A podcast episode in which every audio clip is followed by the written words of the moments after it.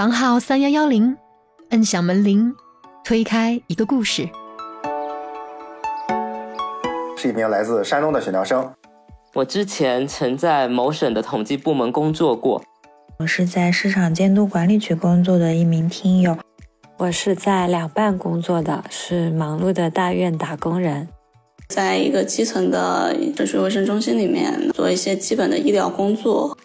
我是来自上海的一个三甲医院的规培医生，一个左贝的大型的一个国企吧，干的是财务。我在一个南方的央企做人力资源工作。我是某大型央企县级公司的一名财务人员。我的职业是人民警察。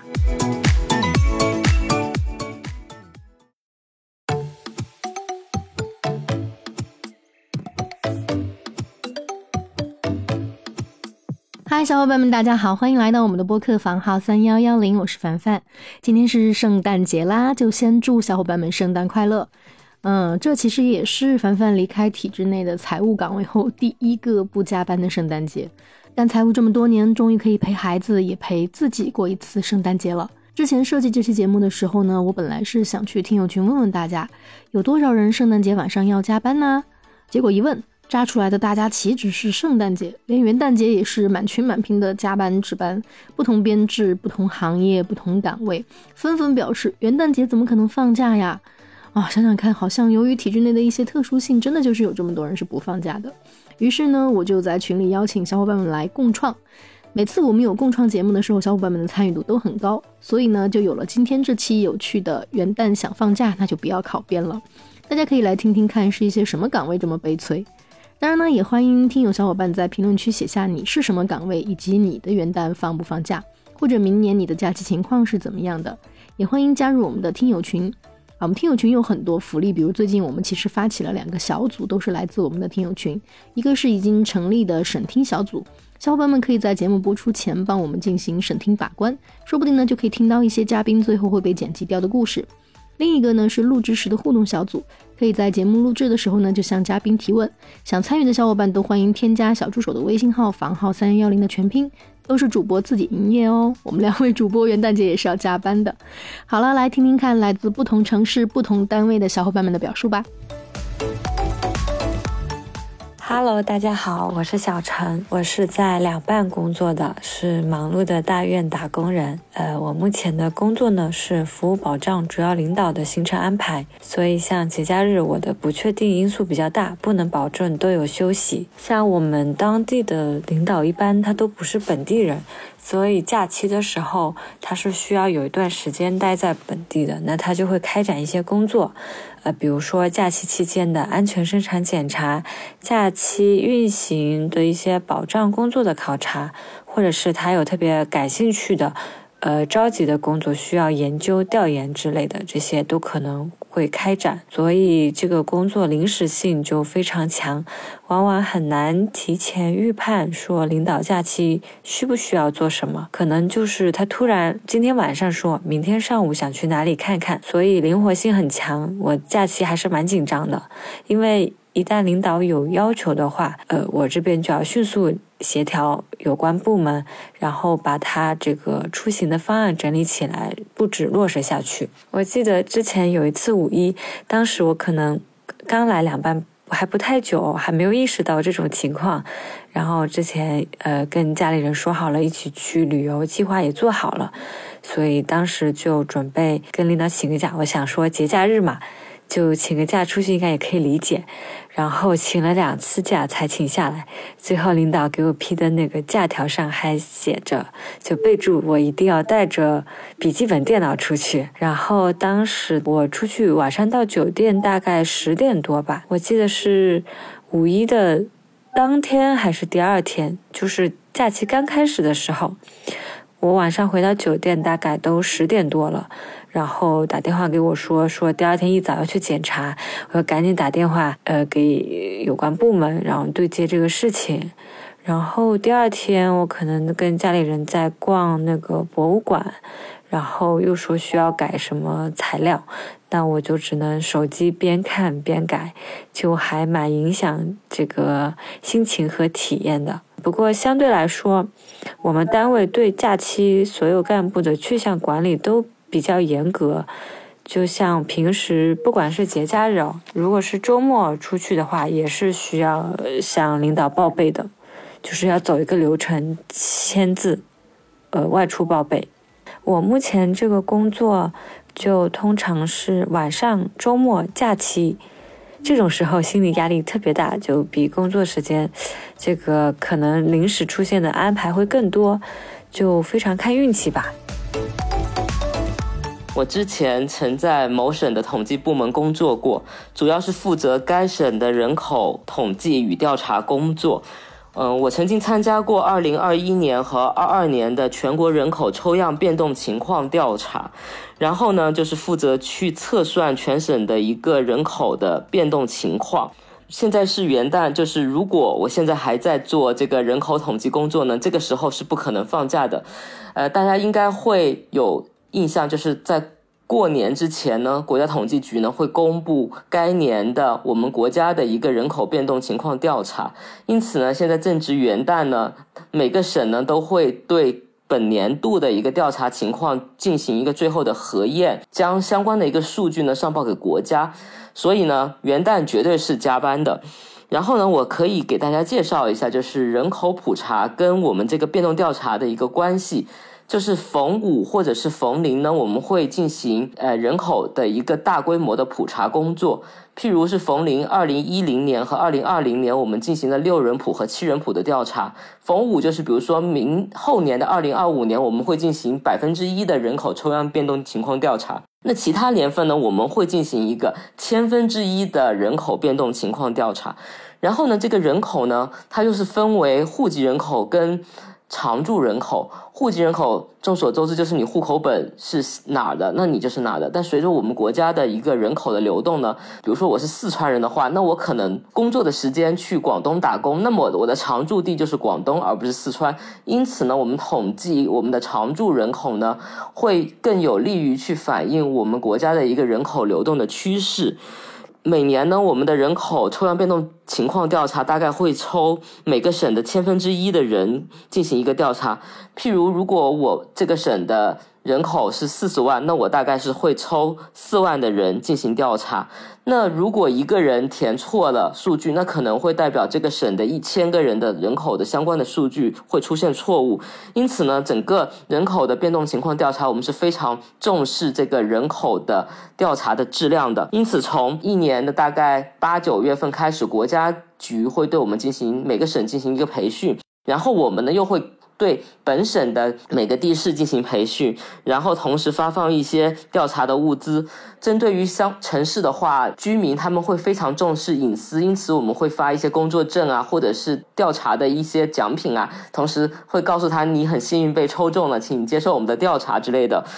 然后呢，我们还会对我们的数据系统呢进行一个优化。现在呢，一般都不用 iPad 进行调查，我们都会用手机直接打开 APP，让我们的住户进行一个填报。我们会根据就是不同的区域，比如说如果是在城市里，调查员会在晚上的时候才会上门，因此我们的调查员跟我们的指导员是非常的辛苦的。然后在十月份左右，国家呢会下发当年就是你这个省的一个调查的样本，因为都是随机抽样的，所以你也大概不太了解。这个抽样的一个情况，然后到了十月底的话，我们会进行一个初步的一个。住房单元的一个核实，就是核实这一栋楼有没有人，或者是他们愿不愿意参加我们的一个调查。然后到十一月份，我们会陆续进行一个入户调查，同时我们会对人员的去向进行一个核查。然后现在大家都比较关注，比如说人口的生育，还有老龄化的情况，还有我们的托育，其实都是大家关注的问题。因此我们在。人口调查之后，还会进行一个生育的核查。这个生育的核查主要是一方面是卫健委那边提供的一些数据，跟我们这一次的一个调查数据的一个匹配跟拟合。呃，通过不断的一个核实之后呢，我们会就是上传我们相关的一个数据，同时进行一个调查后的一个质量抽查。这个调查工作其实我觉得是一个非常琐碎的过程，然后一直会持续到十一月底，甚至到十二月份，然后之后会进行一个人口数据的一个测算。所以呢，嗯，怎么说？我觉得这个工作其实是非常有使命感跟有非常有意义的，特别是现在这个情况，就是国家就非常重视这个人口问题嘛。然后不断的有很多的政策出来出台，那么我我觉得我们的一个测算工作呢，其实也对，比如说我们以后的国家的经济政策呀，或者是人口的流动啊，以及整个省的未来的一些人才的政策，其实是非常具有一个借鉴跟先导的作用的。所以我每次就是做人口测算的相关的工作的时候，还是非常的一定要非常的严谨。呃，我们的数据是经过好几个人反复的核算，嗯，但是其实我觉得这个工作其实也是非常的繁琐，就是可能有时候会觉得比较无力吧。首先是我们在入户调查的时候，会有很多的住户不理解我们，以为我们是诈骗，因为现在的居民都比较重视隐私嘛。其次就是我们就是调查了很多的数据，但是呢，就是最后国家会不会采用我们调查的数据呢？这个又是另外的情况。就是现在国家可能会有更多的一些智能化或者是大数据的一些系统，他们会通过比如说移动数据、互联网的一个监测，比如说移动通信的一个监测，来判断你们这个这个省是人口的流出还是流入。所以之前会出现就是我们的省的人口是在增加的，但是国家反反馈给我们是说我们省的人口是在减少的，是通过大数据的一个监测，就是。手机移动信号的一个流出跟流入进行一个更可能会更更宏观的一个监测吧，所以跟我们实际调查的数据又有一些反差，然后所以有时候我会去怀疑说我们调查的意义又在哪里呢？但是呢，这个工作还是每年都会一直做。大家好，我是在市场监督管理局工作的一名听友。嗯，我们今年的元旦节应该是放假的，因为我自从到了局里之后，可能就是节假日相对来说会稍微正常一点，值班会少轮到一点。之前我在基层所里面的时候，我基本是没有假期的。包括元旦啊，然后春节、除夕前，基本上都是没有假期的。因为我是一九年上的班嘛，然后刚好疫情刚开始严重起来，我就。一开始，因为我作为一个综合室嘛，给自己排班，通常都会排在大年三十，因为不想被大家说我是排班的，每次都不给自己排大年三十的班，借此机会让自己多休息几天什么的，所以我都是给自己排大年三十的班。然后没有想到那年直接就是因为疫情，大年初二就接着回去上班了。从那时候开始，我们就一直连续上班，上了大。概四个月，中间没有双休日，也没有节假日。我印象里是到了当年清明的时候，我们这边才开始稍微放松一点，没有一直连续上班。我们从春节到清明，应该刚好是四个月，我是一直没有休息的。从那次之后，我们的节假日排班就一直排得很紧嘛。我去局里之前，我基本上是没有过一个完。整的节假日的，比如说我们国庆放七天，我可能就只有休有三天或者两天，剩下的一半时间要去值班，因为排班的人都是我自己排嘛，我不可能把自己的节假日排的休息排的特别的长，因为还要帮其他同事协调，还有领导的排班，所以我的班基本上我的节假日通常都是减半的，我们的。节假日基本上是没有加班费的，所以说那种三倍工资基本上就是不要想了。然后通常我们在休息的时候，那段时间那三年的疫情，口罩原因嘛。然后一旦有什么风吹草动，我们可能节假日直接就取消了。我印象很深的是，之前我到了局里之后，还有继续的疫情在持续嘛。我印象里是有一天凌晨一两点钟，平时我睡觉都是手机开睡眠模式的，这样电话基本打不醒我。那天的疫情很急很急。然后我科长大概给我打了三四个电话，直到我电话接通，然后我们就半夜赶到一个城乡交接处的农贸市场吧。我们一直从夜里一点多到到夜里三四点钟才回去。那天我记得印象里面是我到的时候已经有十来个同事，以及还有那边相关站所的同事已经在了。那次是我觉得离疫情就是对疫情工作来说，我直接接触到最。晚的一次，也是时间最临时的一次。其他时候都是一有风吹草动，我们节假日就直接就取消，就不放假这样子。然后包括，因为我是在浙江这边的一个县市区上班嘛，亚运期间我们其实也是一直有安排值班的。当然，这些值班都是通通没有加班费的，最多就是你可以申请一个补休。但是你如果工作没做完，其实这个补休也等于没有。叫菜菜，呃，我是一名社区卫生中心的基层医师，呃，我们是全科医师专业的。那我们这个工作其实就是很单纯了，就是在一个基层的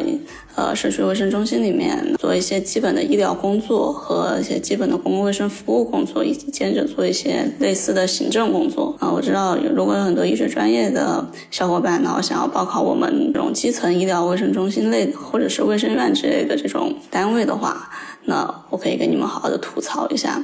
比如说我们元旦节假日，呃，作为医生肯定都是要上班的嘛。但是我们基层医院呢，节假日上班其实就没什么事，就坐在那抖抖脚、聊聊天啊。然后如果来了病人的话，呢稍微的看一看。但是一般节假日的病人，他相对的不会那么多，而且节假日上班有一个优点就是没有领导。然后上班的时候就会比较自由自在一点。那么对于基层卫生院的这一类工作，它的优点跟缺点，我也想跟大家聊一聊。啊，优点就是在这个基层，相对三甲医院和大医院来讲，它的一个工作量它没有那么大。呃，它对于这个呃医疗的要求也相对不会特别高，所以大家就不用应付上三甲医院的这种三级考试啊，以及没完没了各种各样的这个比赛啊之类的这种事情。不好的地方呢，就。比如说基层的人比较少，那可能一个人都是要身兼数职的。嗯，不仅仅是要做医疗业务的，那大部分都是在公共卫生。公共卫生啊，就包括两个，一个是做档案，还有一个是对居民进行这个基本的医疗服务。然后这个关于生活方面，我觉得这个基层的这个中心，像我们在市区的话，可能相对环境会相对好一点点。嗯，但是我们中午的饭就比较难吃了。据我所了解的，很多很多的这个基层的卫生院和社区中心，呃，午饭都特别特别的不好吃。然后如果是在卫生院的话，那它这个相对的这个条件肯定是很差的。呃，像卫生院相比较于乡政府和学校来讲，它肯定是环境是属于最差最差的那一种。所以就是对环境要求比较高的小伙伴要进行注意。总的来说呢，在基层医院当医生是比较单纯轻松的。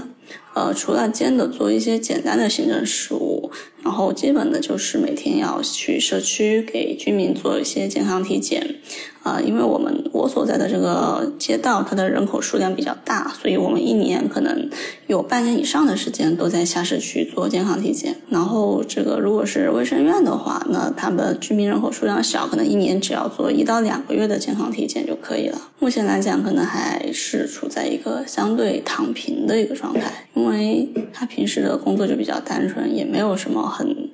多的需要跟太大的领导、太多的领导打交道的地方。基层医院就主要就是跟院长吧，就是打好关系就可以了，因为你也不需要应付其他的领导。那么这种基层医院的院长呢，我感觉，呃，就我所在的地区，我了解的普遍素质都不是很高。他有些院长可能连基本的这个节假日也不会给你。你像我，我们如果是在乡镇卫生院的话，哈，像我之前所了解的，在乡镇卫生院，可能它的节假日就会不固定一点。呃，如果平时节假日上班了，那么我们在平时是可以补休回来的。而且如果在乡镇有夜班的话，那么我们倒夜班的话，那也可以有夜班假。那么我们一个月就差不多可以休到十，呃，可能会休到将近有半个月的休息时间吧。但是如果是在城区的社区服务中心，好像就会管理的更严格一点。你像我们现在我们。呃，院领导就只给我们一个月八天的假期啊，感觉好压榨我们呐，真的是。就比如说这个月如果有十天他是呃，有十个周末，那我们院长他也会给你算为八天啊，真的好想吐槽他到底按不按法定节假日算日子呀？他可能自己心里有自己的一套时间表。基层卫生院的主要工作就是去做公共卫生服务，公共卫生服务有老年人，有有孕产妇，然后还有这个儿童。那么儿童，我们最近进行的一项工作就是去学校体检，给学生做这个体做体检，然后一一屋子学生乌泱泱乌泱泱在一起叽叽喳喳，那可爱的小朋友也有。大部分都是吵吵闹闹，所以就很烦很烦很烦。但好处就是我们体检完之后，可能我们下午两到三点就结束了。那我们之后我们就可以提前下班休息了。呃，我所在的这个社区服务中心比较特殊，因为它刚成立不久，就是人员还并没有配齐。呃，但是我曾经待过的一个卫生院来说的话，就总的来说，呃，真的是很轻松啊，就是基本上没有什么事吧。对于这种想。呃，考研呐，考公务员的这种小伙伴，临时在卫生院做一个过渡也是非常非常合适的。那么，对于就是对生活、对工作没有什么要求，就只想安安逸逸的做一个工作的话，那对卫生那卫生院也是一个很好的选择。那，它除了可能嗯呃稍微距离远一点呢，没有什么别的缺点啊。包括基层也是，包括我们城市的市中心的这个社区服务中心也是一样的。基本上就是这社区服务中心的优点就是不用倒夜班嘛，啊，对于女孩子或者是对于顾家或者是爱生活的小伙伴来讲也是非常非常好的。总的来说是有利有弊吧。我觉得最大的好处就是你不用面对领导嘛。像我们在基层服务，因为我自己曾经的一些经历，我在这个机关政府单位也待过。嗯，在机关政府单位就是待的非常非常压抑的。相比较我们基层来讲，嗯，因为我们在服务中心就基本上没有什么很强烈的上下级关系。我们跟院长也是工作的时候也是可以比较随意的进行交流吧。我想我们平时喝个奶茶呀，点个外卖呀，我们也会跟。我们老板哎，给我们老板带一点，然后他也吃一点，然后他也会经常掏腰包请我们吃一些好吃的东西。那当然干活的时候就呃会，当然他干活的时候也会压榨我们一起干。反正会比相对于机关单位来讲的话，是非常非常轻松的一份工作了。其实我觉得就而也没有什么其他的压力嘛。嗯，但是如果对于这种这想冲一冲啊，想转一转的小伙伴来讲，那就可能会待的会比较。会比较内耗，因为就肯定会在这里找很难找到一些自身的价值所在。好，今天就大概说这些了，暂时没有什么想到别的。大家好，我叫张三，我是来自上海的一个三甲医院的规培医生。对于我们医生来说，元旦放不放假，跨年能不能跨这个问题。我觉得还是要看当时这个医生排班的情况。我简单跟大家介绍一下吧。我们总体来说是会分成三个部分。呃，首先第一个是急诊，急诊这个东西是肯定不能停的啊。就正所谓这个地球不爆炸，急诊它是不能放假的，必须要一年三百六十五天，二十四个小时都保证要有人在。那么至于在的这个人是谁，是你还是你的同事，这个就要看排班啊。这个是急诊啊。然后的话，门诊呢，一般来说是会放假的。就以我们医院为例的话，对于这种三天的这种假日的话，我们的一般做法是会放节日的当天。比如说，国务院规定说啊，今年的元旦是一号、二号、三号放假，那么一号我们肯定是放假的，二号、三号有可能根据情况门诊是要开业的。那么，比如说，如果说国家规定说今年是三十一号、一号和二号这三天放假，因为可能有调休的这种情况出现，那么还是一号放假，那有可能三十一号也要上班，二号也要上班，大概率可以给你保证。就是元旦当天是可以给你放假的。第三个的话就是病房，病房的话其实是跟平时的普通的那种周末的值班是没有什么太大的区别的，就是可能一到两个医生去管理整个病区的患者，去处理他们的这些呃一些问题啊，这个是其中一种情况啊。那么还有一种情况比较常见的情况，就是只要你们组的床位或者是你的床位上面还住着病人，那么不管是哪一天。你们组或者是你，总归会要有人要来查房的。呃，这个我说的是三天的这种假期的情况啊。那如果说遇到了像或者说是过年这种七天甚至是八天的这种长假的这种情况的话，那么大体上面，病房是会分成两类的。就我们通常不是说医生是救死扶伤的嘛？那么我们把救死和扶伤拆开。如果说是那种带有救死性质的这种科室，也就是说你这个病房不开门，你不对它进行一些治疗，会造成人的死亡，那这种科室肯定是关不了的。那么它可能也就是按照平时普通的这种状态，或者说是节假日值班的这种状态来正常运行。那么还有一些科室呢，它是所谓的扶伤的科室，也就是说呢，它的这个疾病并不是那么的严重，病情并不是那么的着急。你今天去治疗，明天去治疗，下个月去治疗，甚至是明年来治疗，都是一样的。那么所以说，像这种情况的话，那这样的科室，如果说是领导不是很卷的话，这种科室是可以关病房的。什么叫关病房？就是在节假日之前，提前等到病人都出院了，前面的病人都出院了之后，就不再收新病人了。然后到快放假的前一天，正好把病人出院都出完，然后病房就关门，大家休息啊，就这样。对于我们临床医生而言的话，其实我们不像是前面有些小伙伴他们所提到的这个职业特点，就他们可能要在年终进行一些特殊的一些工作，那么他们在年终的时候会很忙很忙很忙，包括说有些小伙伴可能在每个季度的结束都有可能会有一些额外的工作，我们是没有这种顾虑的，所以说过元旦、过年、过中秋、过国庆这些基本上都是一样的。好，那么我的分享就到这里。最后给大家拜个早年，祝大家新年快乐，健康长寿。Hello，各位小伙伴们，大家好。我呢是来自一个所谓的大型的一个国企吧，干的是财务。大家听到这个名字，可能也就知道了，我们财务从来元旦没有放过假。所以呢，自从干了财务，我对元旦放假从来没有奢望过。但是也因为在体制内吧，我们。我们加班也没有加班费，加完三天班以后呢，我们接着干活，所以对元旦的印象就是非常的累。我印象最深刻的吧，可能也不是发生在我身上的事情，就是我同事的事情。就是我的一个同事，他们准备在香港跨年，因为那一年他就是刚好也是刚结婚吧，然后所以在他的机票、酒店都订好了。但由于我们，嗯，那就是一般就是十二月三十一号可能要出报表，要封账，但是。是可能数据对不上，最后可能出走到走到办公室，基本上都是凌晨。两三点了，嗯，我的印象中吧，可能近三四年吧，我基本上十二月三十一号都是好像就没有出过办公室的门儿，一般跨年都是在办公室吃泡面过来的。所以呢，我还是建议建议吧，小伙伴们千万不要干财务。一个是因为现在在体制内吧，财务工作是非常累的，除非是你干基层的，可能就是。完全的躺平可能还好一些，但是呢，财务部门一般给大家的印象就是，嗯，又很倔又很累，然后呢，吃力不讨好，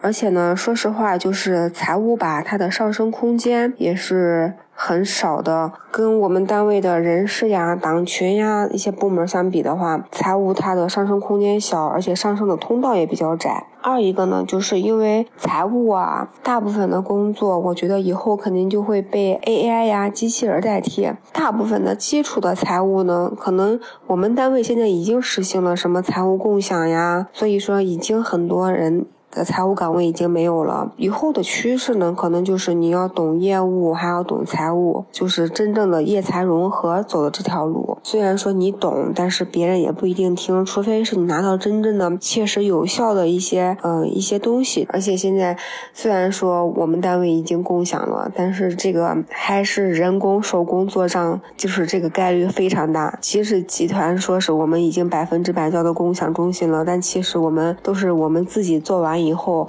把表给人家共享中中心，共享中心自己贴出来挂出来，反正也是很累的。我的姓名，嗯，不是很重要。我的职业是人民警察，现在上班已经五年多了。我先后呢在乡镇派出所、城区派出所和业务机关任过职。在派出所的五年呢，我真真切切体会了放假的珍贵。但我这里所说的放假，并不是大家以为的节假日放假，而是节假日之后的补休。大家可能会疑惑，为什么节假日之后还有补休？因为我们警察在节日期间基本是不会放假的。群众过节，我们过关，这是我们平常用来自我调侃的话。节日期间，只要保障了辖区内平安，不发生重大案事件或者安全事故等等，我们就算过关了。像一些从西方国家引进且社会推广度较高的节日，本来就具有一定的敏感性。所以，我们一般都会提高勤务等级，来加强对街面或者一些重要区域的巡逻力度，从而保障各方面的安全。那么，我们国家自己重要的传统节假日期间呢？由于各地区的人员流动性增强了，同时还会开展一些传统节日活动，随之而来的报警求助等等情况也会变多。所以在这种时刻，我们就不能放假，比如对中国人来说最重要的春节，在年三十跨初一的这两天，虽然看到城市里面的人变少了，街面违法犯罪行为相对也大幅减少，但我们还要开展禁燃禁放执勤，还要到寺庙内外进行值守。你们可能会好奇，为什么要去寺庙呢？因为年三十晚上在寺庙外排队烧头香的人特别特别多，所以执勤到三更，甚至是到天亮也是常有的事情。不过，牺牲了节假日的休息，也是会有补休安排的，但肯定不能和节假日相提并论了。毕竟补休时间它不是连续的，时间也不会像节假日那么长，而且身心也不能得到完全的放松。因为在补休期间，我们要保持待命状态，一旦接到单位的通知，就要立即返岗。所以，公安队伍就是要做好一年三百六十五天和全天二十四小时随叫随到的准备。刚上班的时候呢，我也是非常不能适应的，因为我这个人从小就特别的爱自由。但是在这个队伍里面，服从命令是基本的要求，注定要以牺牲你的个人自由为代价，不然你就只能另谋出路。我在一个南方的央企做人力资源工作，每年的年底除了要做年度总结、次年培训计划，呃，还有一项最重要的工作，就是要计算年终的绩效。呃，这个绩效的总额并不是每年固定的一个数值或标准，有很多数据都要年末才能体现。呃，也会有各种项目的临时奖励，所以都要到十二月的最后一两周才能开始这项工作。呃，在编制好工作方案后呢，还要上会，走各种流程，所以时间是非常紧张的。有时候会在晚上下班之后突然发来一个数要分配，或者是呃一个影响分配的个人信息需要我们统计，第二天就要交。这种时候可能就需要在办公室过夜了。嗯，主要因为几个方面吧，一个是。不同的费用有不同的分配规则，还要综合其他的项目一起考虑，甚至是某些层级岗位奖惩的特殊要求，需要人工去调整和核对，不是说设置一两个公式就能搞定的。嗯，第二方面是这项工作是有一定的流程要求的。你今天晚上做出来，才能够预留时间给领导，甚至是党委啊班子他们去审阅，最后才能够交到上级去审批。嗯，有一年我收到了这个通知，就赶紧回办公室处理了。没多久，我当时的领导也赶了回来，和我一起加班到了凌晨。因为，嗯，当时我们和这个领导的关系非常的融洽。呃，工作上呢也常常是相互体谅的状态。我知道他平时生活作息非常好，呃，比较早睡，所以让他陪着我们熬夜呢也非常于心不忍，就一直劝他先回家，还要和他就是商量好、计划好，中间如果遇到一些需要决策和请示的内容，我就做几个方案。然后把过程和结果都形成文字，你明天早上回来再看。那我做完这些呢，我就可以先回家洗个澡，补一会觉。你有什么问题，随时都可以打我的电话。嗯，然后他才依依不舍的回家。所以那个晚上，我一边要处理工作，一边要电话和兄弟单位交流做法，一边还要劝领导回家。后来我们的工作呢，也各自有变化。我也很庆幸当时能够遇到一个神仙领导。呃，当然也不是每年都会出现这样的情况的，但每到十二月，我们这个岗位的同事和分管领导都会绷紧一条神经，对于晚上打来的电话都非常的敏感。这个绩效发放工作，呃，都会在元旦前完成的。人资的工作完成之后呢，就接力给财务的同事了，所以财务的同事也很辛苦。元旦假期我们还是可以休假的，只不过放假期间还是会收到员工对于这笔绩效的各种咨询。呃，不过好像现在假期回复工作信息已经是各行各业的常态了。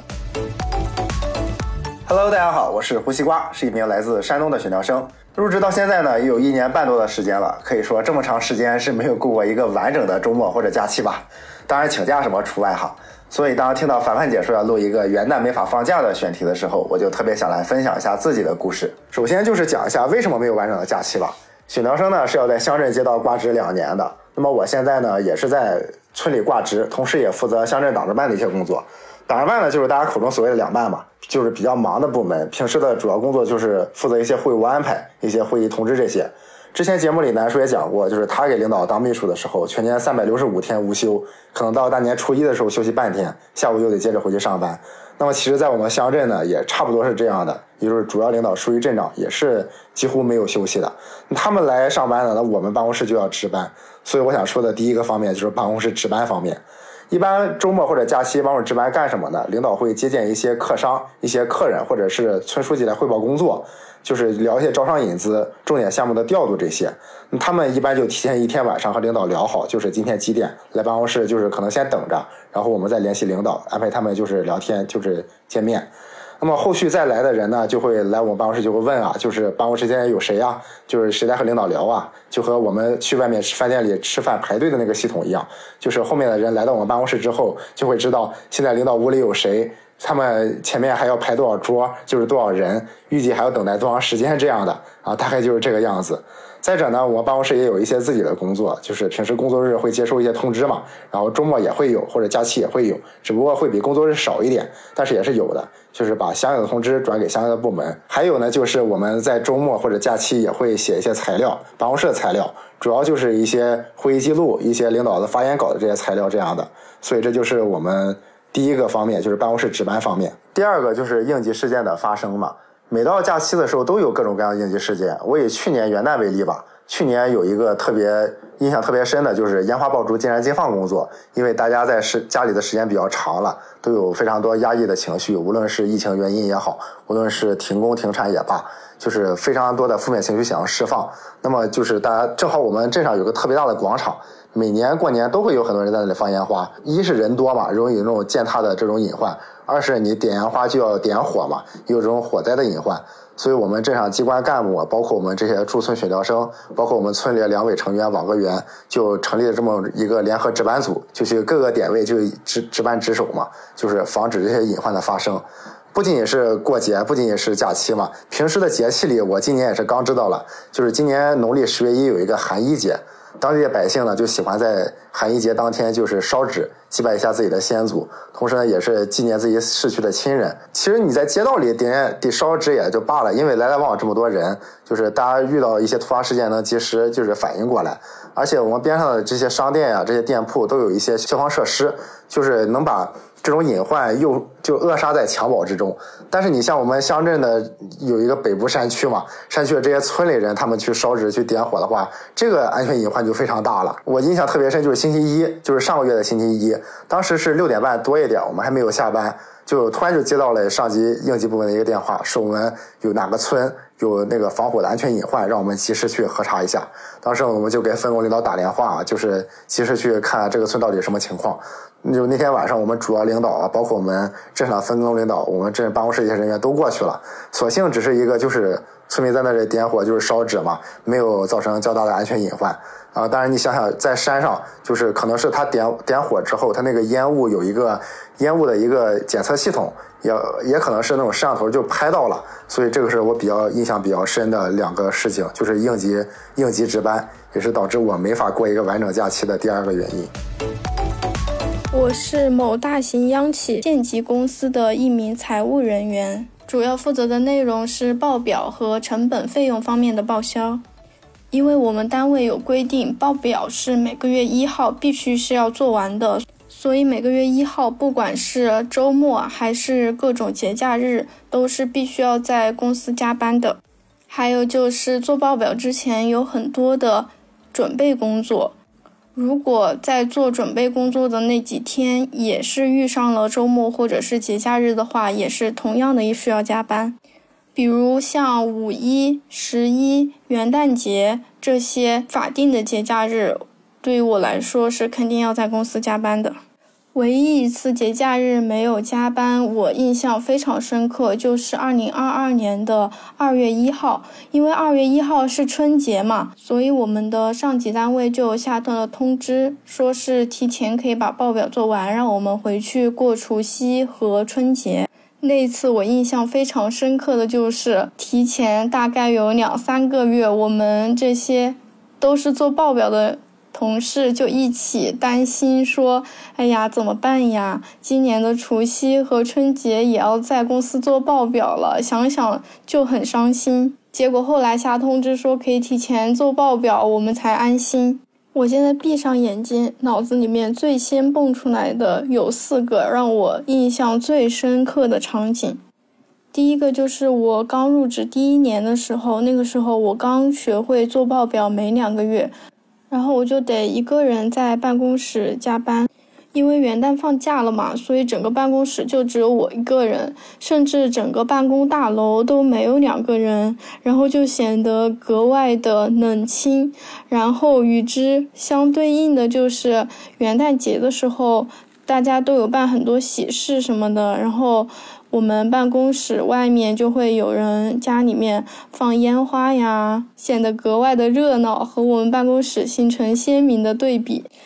第二个就是后面两年我就会选择去我们的上级单位，也就是地市公司去做报表。这样的话，因为地市公司他们也有人需要加班，有的县公司的财务人员需要做报表的，他们。大部分也不是本地人，也会去地市公司。我们约好一起去那边做报表，这样大家就可以在一起做，然后就显得格外的热闹。然后一般像这种情况的话，我们的领导会对我们加班人员进行一个慰问呀，给我们送一些吃的呀，然后给我们点一下午餐呀，这样子就会比我一个人在我们县里面做报表会好很多。第三个印象比较深刻的就是有一次我加完班回家，大概六七点钟吧，刚坐下来没多久，我们上级单位的同事就给我打电话说：“哎，你有一笔账做错了，省公司说你这个账必须得今天就得调好。”然后我相当于刚坐下来没多久，还没来得及喝一口水，又得去公司加班。所以，像元旦，我们做完了自己的事情之后，并不能很安心的去休息、去玩儿，因为如果有任何问题的话，上级单位给我们打电话，那我们就是需要马上去进行一个处理的。第四个就是今年十一的时候，我的大学室友他是十月二号结婚嘛，然后我当时计划的是十月一号。就很早的把报表做完，做完了之后呢，就马上赶高铁去赶到他所在的城市去参加他的婚礼。但是没想到呢，那天的报表问题非常多，所以就很晚都没做完，然后也没有赶上去他城市的最后一趟车，就很遗憾的错过了他的婚礼。所以对于我们来说的话，基本上是最好不要把确定安排的行程排在二号、一号这样子。然后谈谈对这里几个问题的看法。呃，第一个是关于说对放假人群的羡慕。呃，说对放假人群不羡慕那是不可能的。来两半前呢，我也曾经在一个在大家眼里非常舒适。和清闲的单位工作过，那个时候我的假期是全部可以保障的，就是不会有工作打扰。在这一点上呢，我觉得这是两个感受。不过我当时的感觉是我在上一个单位的时候，因为周末比较空，而我的伴们都比较忙碌，我就会觉得不太好意思打扰他们，就是怕他们觉得我太秀了，就是呃想要找到一些伴一起做什么，其实也挺难的。现在的感觉就是太过忙碌，也不敢排太确定或者变化成本很高的项目，像有一些门票可能。比较贵，然后订了不能退的那种活动，我就会，呃，再三考虑。然后很明显的一点感觉就是，我以前可能时间有多宝贵，我现在就会很珍惜每一个空的时间，就是属于我自己的时间。如果说周末有一整天完全没有电话和工作打扰的话，我就会觉得这一天吹在脸上的风都是自由和幸福的。第二个是关于加班费。呃，假期加班，其实我们基本上是没有加班费，这属于用爱发电的一项内容。呃，有的时候节假日可能会轮到一次坐班，但是我们频率也不会很高，因为人比较多，轮过去也不会很多次。如果说像我有的时候在家里或者说在路上用电脑加班的话，那就没有加班费，除非是来单位开会或者是来办公室加班。那打卡考勤的话，超过一定的时间会有一点点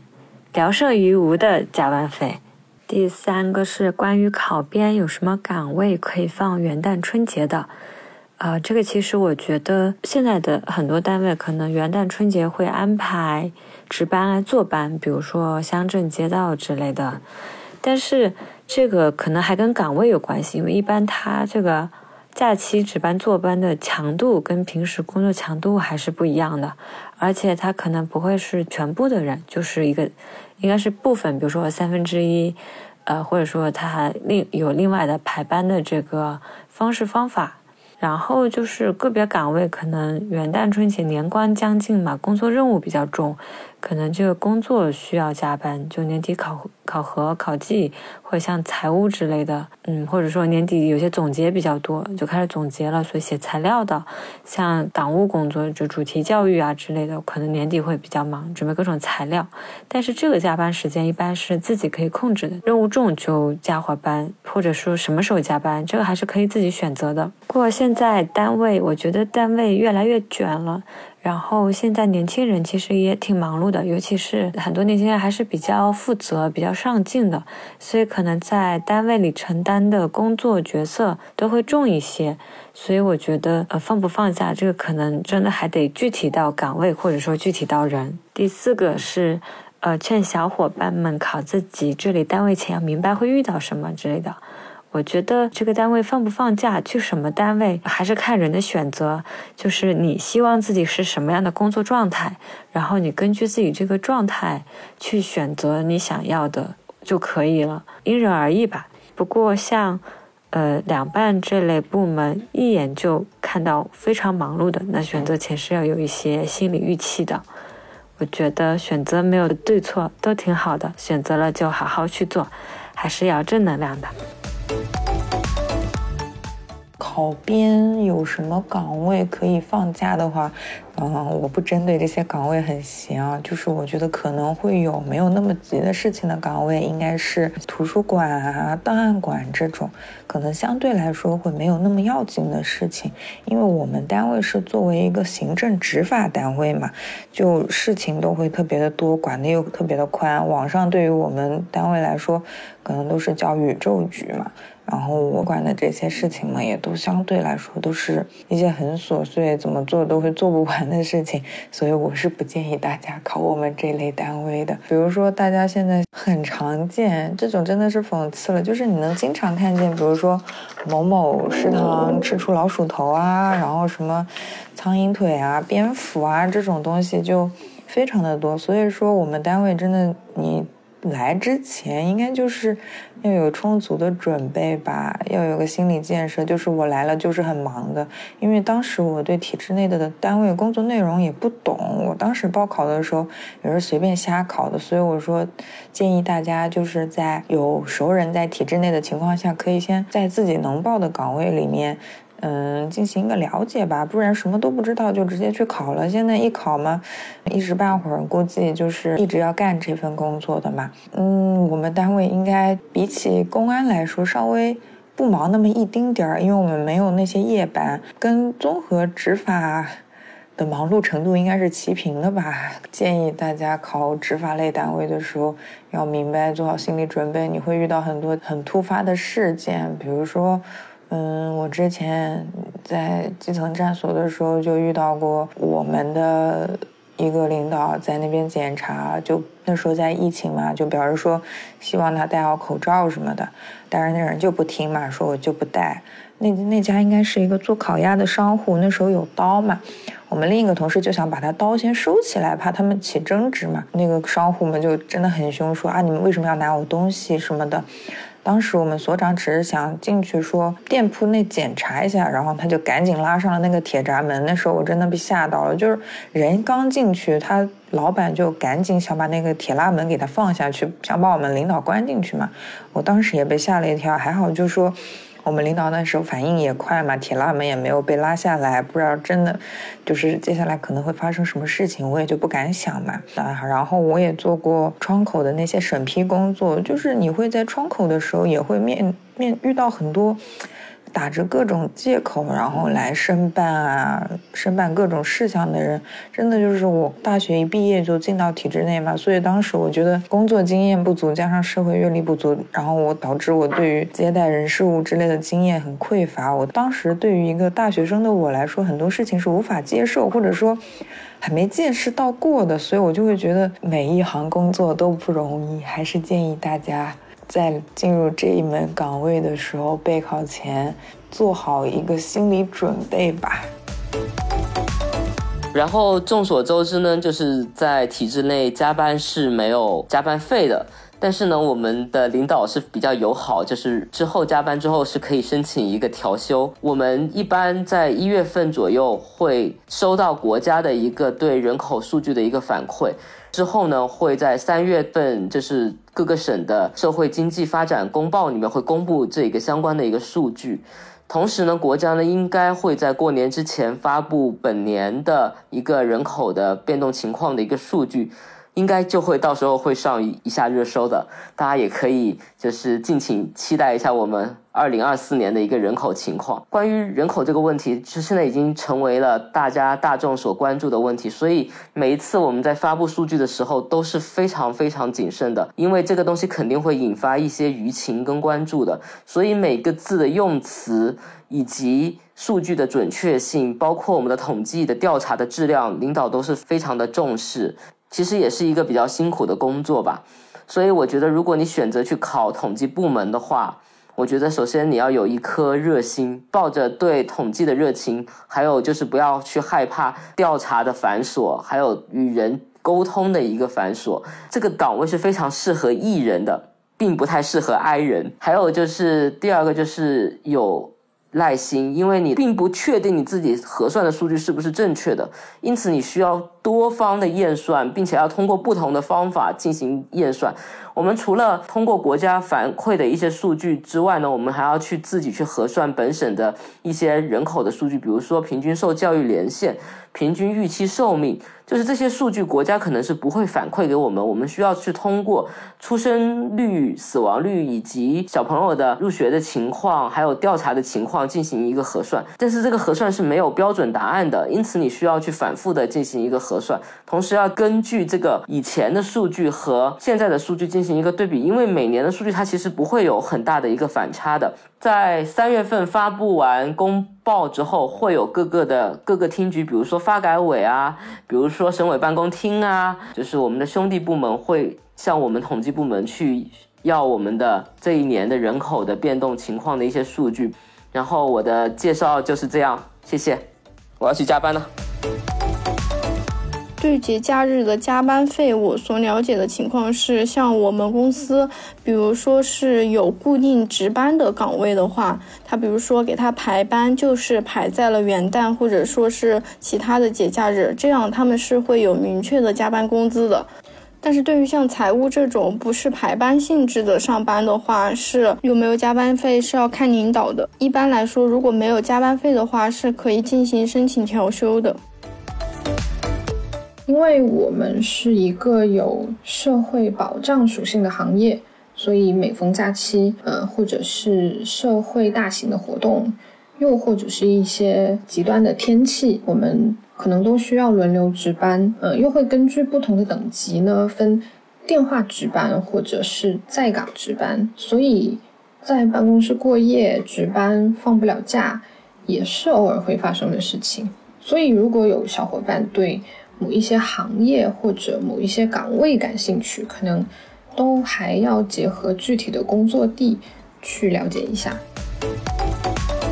当然，也不是所有的警种都不能过节假日的。像办证大厅或者是其他窗口服务的同事们，在没有特殊的情况下，一般都是可以休息的，因为要保障他们在工作日期间为群众办事服务的工作状态，所以我们往往都比较羡慕在窗口服务的同事，他们平时作息就相对稳定，而且还可以在节假日正常的放假。但是能去到窗口岗位工作的同事毕竟是少数嘛，所以说各位正在考公、准备考公的小伙伴们，如果你想进入公安队伍，那你就要做好充分的心理准备。除了没有正常的节假日，平时加班、熬夜、通宵也是常有的事情。如果你看过纪录片《守护解放西》，你应该能懂我说的意思。不过呢，我也很支持大家报考公安，因为这个体制本来就和其他的体制有很多不一样的地方。你会因为侦破各类案件，化解了各种危险，解决群众困难，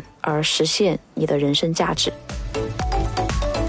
除此之外呢，还想给大家分享一下工作中会遇到什么，明白什么吧。因为我是去年一毕业就参加工作了，有一个身份上和心态上的转变。在学校中还是学生干部，可以辅导员布置一些工作嘛，可以按照自己的一些意愿或者是思路去办。但是工作之后就发现不是这样的，很多工作我可能不理解，我也可能没法自己按照自己的意愿去做，就会积攒一些负面情绪。那么这个时候呢，我觉得自我调节非常重要。以元旦没法放假为例吧，一般我们有这么一个规律啊，就是三天。的假期我们会值一天班，像五一国庆这种三天及以上的假期，我们要值两到三天班。一般这种情况呢，我就会请假。就什么情况下会请假呢？首先肯定是法定节假日，然后如果我要值一天班，我就会假期最后一天我再请上一天，这样一是凑足了我那个完整的假期嘛，二是如果就。多请一天假，那天也是工作日了，我回来的车票或者机票会更便宜，也不会出现就是买不上票的原因。从某种方面来说是双赢的，但其实就是即使我请上一天假或者请几天假，我也会把那天安排给我的工作去提前构思好，这样我回来工作的时候也会就更快的上手，也不会耽误我的工作。第二个呢，就是换班。其实这是非常通俗易懂的概念，但是我也不知道为什么，就是我近期才领会这个概念。为什么呢？因为我有一个爱好，就是 city walk 嘛。我喜欢周末坐火车去一个陌生的城市去散步，就是那种没有任何计划，也没有任何路线，就是出了门我就开始溜达，就走到哪算哪。然后看一下当地的风景，品尝一下当地的美食，路上就听我们的播客，就去想一下自己未来的规划，自己的工作的一些思路，或者是对未来一些打算吧。这就是一个脱离了我的工作生活之外，就是做自己的一个状态，就非常的享受这种状态，也是我个人充电的一个方式。但是渐渐的，我周末就只有一天的假期嘛，就是周边的城市可能都去过一个遍了，然后我就想去更远的地方，所以我就想到了换班，就是有双休能去省外去多看看、多走走。有一次呢，我和我的对象聊天，他说他研究生毕业之后想体验一百种工作。当时我就嘴上就下意识的反驳他，我说你开玩笑呢。但其实，在我的内心里感触就非常深了。由于我的工作性质吧，我可能没法体验一百种工作，但是我可以去一百个地方，我可以走一百种街道，我可以做一百次自己。每次从火车上回来之后，我的精神都是饱满的，我都是做好了迎接第二天准备的。其实就是，所以我想说的就是，大家在工作之后会有各种各样的烦恼，会有各种各样的工作。我们不仅要做工作，我们还要做下属，我们还要做儿女，还要做朋友、做同事。但是我们最后都不要忘记，我们要做自己。所以最后祝大家呢，能在工作中能成为更好的自己。就谢谢大家。听完最后胡西瓜的这段表达，让我想起还在读大学的时候，那年我二十岁，然后我给二十八岁的自己写了一封信。然后呢，我就藏在了一个本子里。进入体制后的第六年，也就是我二十八岁的时候，我第一次看到了那封信，然后上面写着：“希望二十八岁的自己已经体验过十种工作了。”哇，当时我的感觉是全世界没有比我更打脸的人了。不过呢，还好我和胡西瓜有个共同爱好，就是旅行。虽然我们的旅行方式不太一样，但是呢，始终我没有因为假期的局限就停止自己探索各种生命体验的脚步。昨天我们在录制一期节目的时候呢，最后加入了开放麦。最后有一位听友上麦，他说他和我一样，曾经也因为兴趣爱好很多被同事调侃，也正在深度怀疑自己是否会因为自己的工作很去技能化，让自己变得无法融入社会。但是呢，我们两位嘉宾很好的用自身的例子给出了非常实际的答案，大家也可以期待一下两周以后的这期节目。也欢迎更多的小伙伴来加群和我们互动，参与以后的共创节目。或者加入审听小组和录制的互动小组，添加小助手的微信号房号三幺幺零全拼。当然，如果你还有更多想说的，也欢迎发送邮件到节目详情中的邮箱号。最后呢，再次祝大家圣诞快乐，元旦节都不要加班哦。